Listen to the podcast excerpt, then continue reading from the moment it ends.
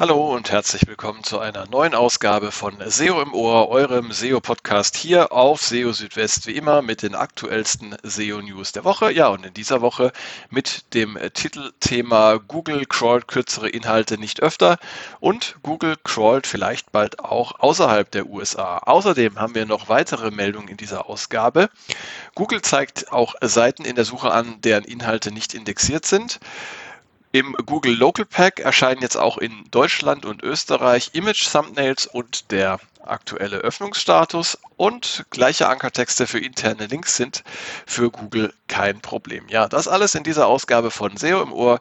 Schön, dass ihr dabei seid. Und fangen wir gleich einmal an mit einer wie ich finde, interessanten Meldung. Und zwar geht es um einen äh, Zusammenhang beziehungsweise einen nicht äh, bestehenden Zusammenhang zwischen der Länge von Inhalten und der Crawl-Frequenz beziehungsweise der Chance auf Indexierung. Also kurz gesagt, die Länge von Inhalten wirkt sich nicht direkt auf das Crawlen und das Indexieren durch Google aus. Und Nischeninhalte werden in der Regel seltener gecrawlt als populäre Inhalte. Das sind so die wichtigsten Erkenntnisse, die man in dieser Woche aus ja, einer aktuellen Ausgabe des, äh, der Google Search Central SEO Office Hours rausziehen konnte. Und zwar hat darin äh, ein äh, Google-Kollege erklärt, dass ähm, ja, kurze Inhalte eben nicht häufiger gecrawlt werden und auch nicht mit höherer Wahrscheinlichkeit indexiert werden. Ähm, es war die Frage gestellt worden zuvor, ob denn kürzere Inhalte für Nischenthemen mit Blick auf das Crawlen und Indexieren vorteilhaft wären. Und ja, die Antwort lautete eben, die Länge von Inhalten erhöhe eben nicht die Chance auf Scrollen und sie wirke sich auch nicht auf das Crawl-Budget aus. Ähm, interessant ist auch noch, dass Nischeninhalte tatsächlich auch indexiert werden können. Ähm, es gibt auch keine po äh, Penalty für Nischeninhalte. Allerdings äh, werden populäre Inhalte, auf die zum Beispiel viele Menschen verlinken, einfacher gecrawlt und indexiert. Das heißt, wenn ihr über Themen berichtet, die jetzt ähm, einfach weniger äh, populär sind, das heißt, die erreichen weniger Menschen und äh, es werden auch weniger Links darauf gesetzt, dann äh, wirkt sich das letztendlich auch auf die ja, Crawl-Frequenz und auch auf die Indexierungschancen der Inhalte aus.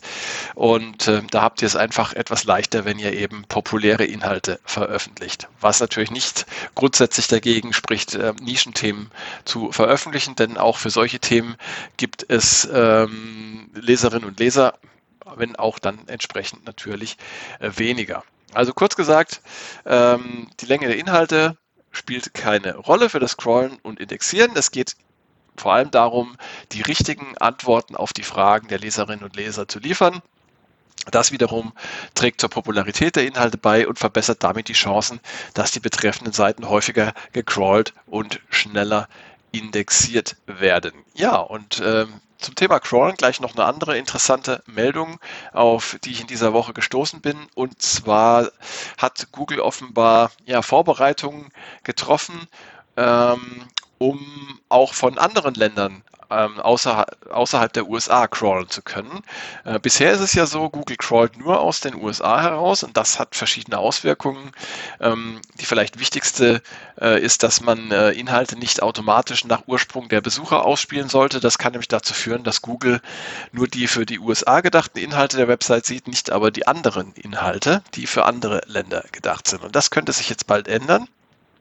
Ähm, denn äh, Google hat äh, sich bestimmte Blöcke von IP-Adressen reserviert ähm, für verschiedene Länder und die können äh, ja laut Google, laut äh, Gary Elias, ähm, äh, zum lokalen Crawlen benutzt werden. Und äh, das ist eine interessante Entwicklung, ähm, also weg von diesem ähm, ja, zentralen hin zu einem dezentralen Ansatz und das kann in verschiedenen Fällen ähm, interessant sein. Also es kann einmal für Websites interessant sein, die äh, den Googlebot, äh, der aus den USA heraus crawlt, äh, blockieren.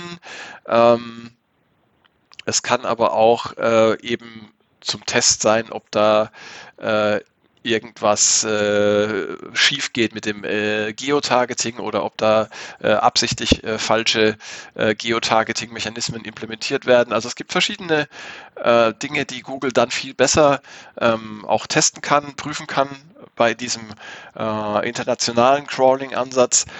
Und nicht zu vergessen ist auch, dass die Latenzen natürlich äh, wesentlich äh, kürzer sind, wenn das Crawlen ähm, in der Nähe des Serverstandorts der jeweiligen Website stattfindet. Hm, ob das dann letztendlich auch so kommen wird, ob dann tatsächlich auch äh, dieses äh, dezentrale internationale Crawlen ähm, demnächst eingeführt wird. Das wissen wir jetzt noch nicht so genau, aber es ist auf jeden Fall interessant, ähm, diese Entwicklung zu beobachten.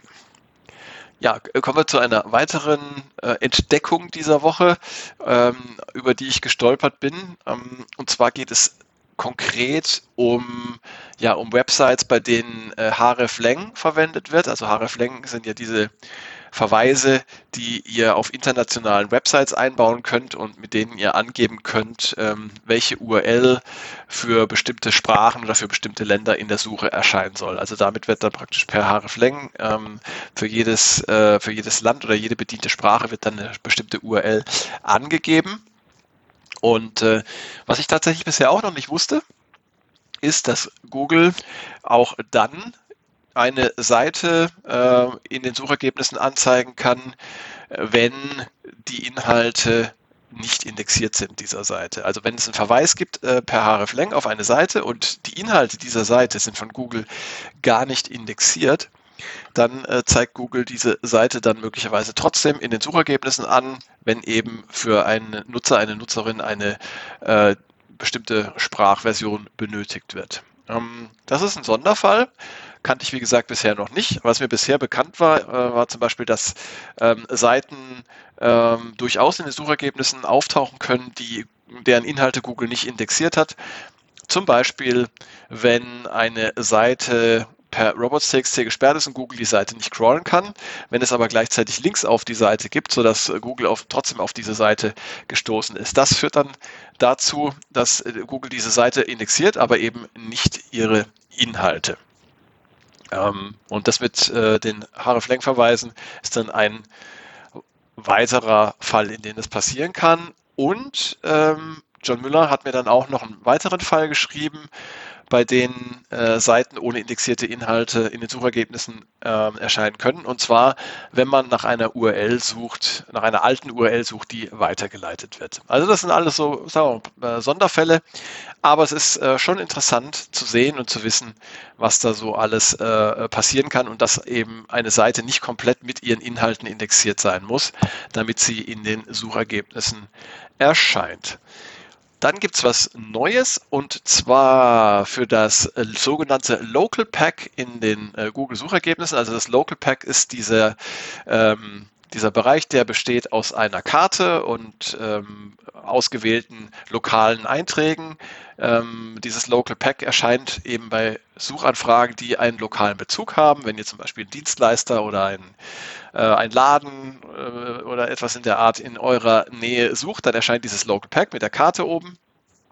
Und äh, ja, was jetzt neu ist auf deutschsprachigen Suchergebnissen, also zumindest mal in Österreich und der Schweiz ist es zu beobachten, äh, zu beobachten, ist, dass jetzt für diese Pins, die ihr dann auf dieser Karte seht im Local Pack, dass ihr dann bei einem Mouse-Over äh, Image Thumbnails, also kleine äh, Bildvorschauen zu sehen bekommt und auch äh, den Öffnungsstatus. Also ihr seht dann live, ob ähm, eben dieser Anbieter gerade geöffnet hat oder nicht. Und ja, vielen Dank an dieser Stelle an den Alexander Ausemeyer, der mir das geschrieben hat und der mir das geschickt hat. Ähm, er hat es äh, entdeckt für äh, Österreich, hat dann nach SEO Salzburg äh, gegoogelt und ich habe das Ganze dann einfach mal auch äh, in, äh, für ein deutschsprachiges Suchergebnis oder beziehungsweise für ein deutsches Suchergebnis dann ausprobiert und siehe da, da funktioniert es auch.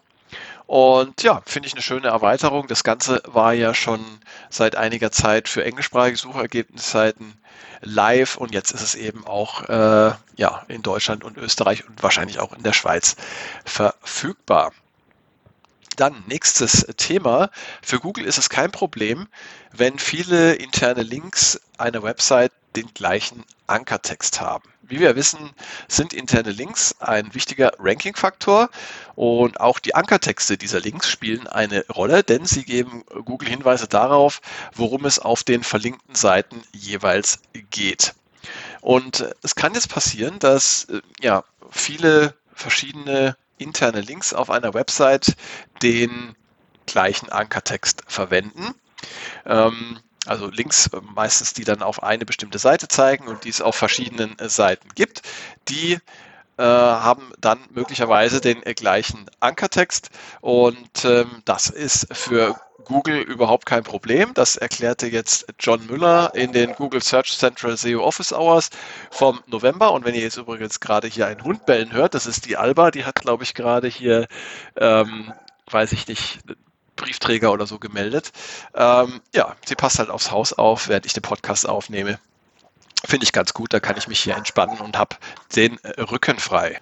Ja, aber zurück zum Thema. Also solche identischen Ankertexte für unterschiedliche interne Links auf einer Website, die können äh, vorkommen. Das ist auch völlig normal. Das hat jetzt eben äh, John Müller in den Google Search Central SEO Office Hours erklärt.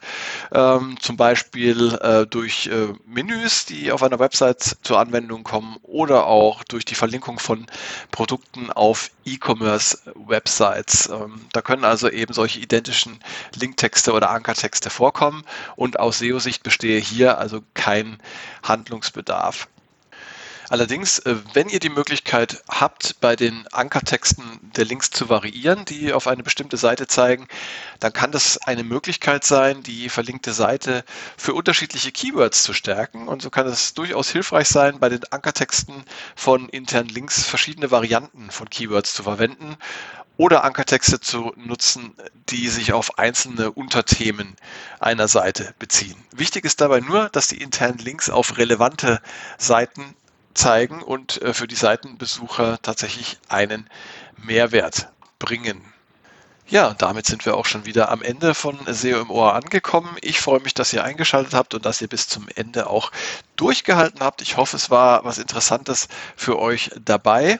Wenn euch SEO im Ohr gefällt, ja, dann folgt mir gerne zum Beispiel auf Spotify oder auf Amazon Music, ähm, Apple Podcasts oder auf Google Podcasts. Also es gibt verschiedene Plattformen, wo ihr SEO im Ohr hören könnt. Und ja, schreibt mir auch gerne, wenn ihr Themenwünsche habt, Fragen, Anregungen, Kritik, wird alles gern genommen. Und ja, dann bleibt mir eigentlich nicht mehr, als ähm, euch auf die nächste Folge von SEO im Ohr schon mal hinzuweisen, die dann in etwa einer Woche folgen wird. Aber in der Zwischenzeit versorge ich euch natürlich auch mit den aktuellsten SEO News hier auf SEO Südwest jeden Tag. Ähm, ja, macht's gut erstmal, eine gute Zeit. Bis bald. Ciao, ciao, euer Christian.